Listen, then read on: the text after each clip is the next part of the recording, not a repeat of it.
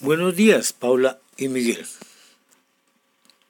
Un cordial saludo a todos los seguidores del Solidario que escuchan esta emisión el día de hoy y periódicamente. Esta semana que pasó, el 8 de agosto, se conmemoró el Día Internacional de los Pueblos Indígenas.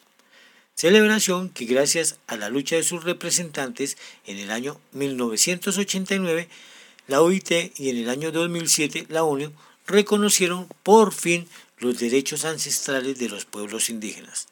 Conmemoración que recobra cada vez más relevancia en el mundo, pues es el reconocimiento a las civilizaciones que existieron o antecedieron a la colonización europea.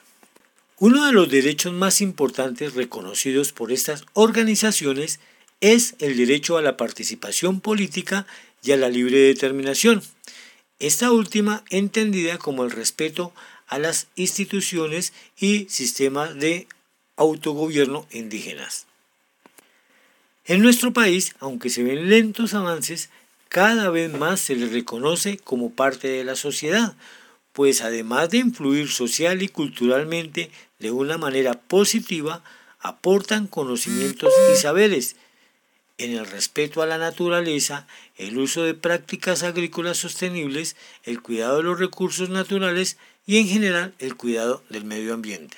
Y no es de extrañar, pues en Colombia las culturas aborígenes existen desde hace más de 3.000 años y pese al exterminio en la conquista y al mestizaje colonizador, hoy viven 115 pueblos indígenas identificados en nuestro país. De ellos, destacamos el último pueblo nómada descubierto, cazador, recolector y pescador, los Nucaja Macu.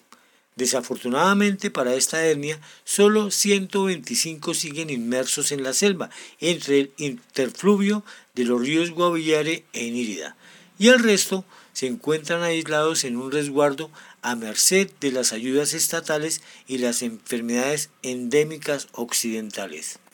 Pero en el departamento de Cundinamarca también tenemos descendientes aborígenes. Aquí habitan 5.303 indígenas de las etnias muisca reconocidas por el Ministerio del Interior. Uno de estos grupos se encuentra en el municipio de Sesquilé, integrado por 133 personas que hoy buscan ser reconocidos como resguardo indígena. En conclusión, después de mucho tiempo, por fin en nuestro país se empiezan a reconocer los derechos de los pueblos aborígenes y afrodescendientes, gracias a la lucha de muchos de ellos, a su tosudez y orgullo, pues se niegan tercamente a desaparecer, y aunque aún estamos lejos de reconocerlos como los verdaderos dueños y primeros pobladores de esta tierra, es un gran avance que por fin comienzan a ser parte activa de nuestra política, de nuestra sociedad y de nuestra cultura.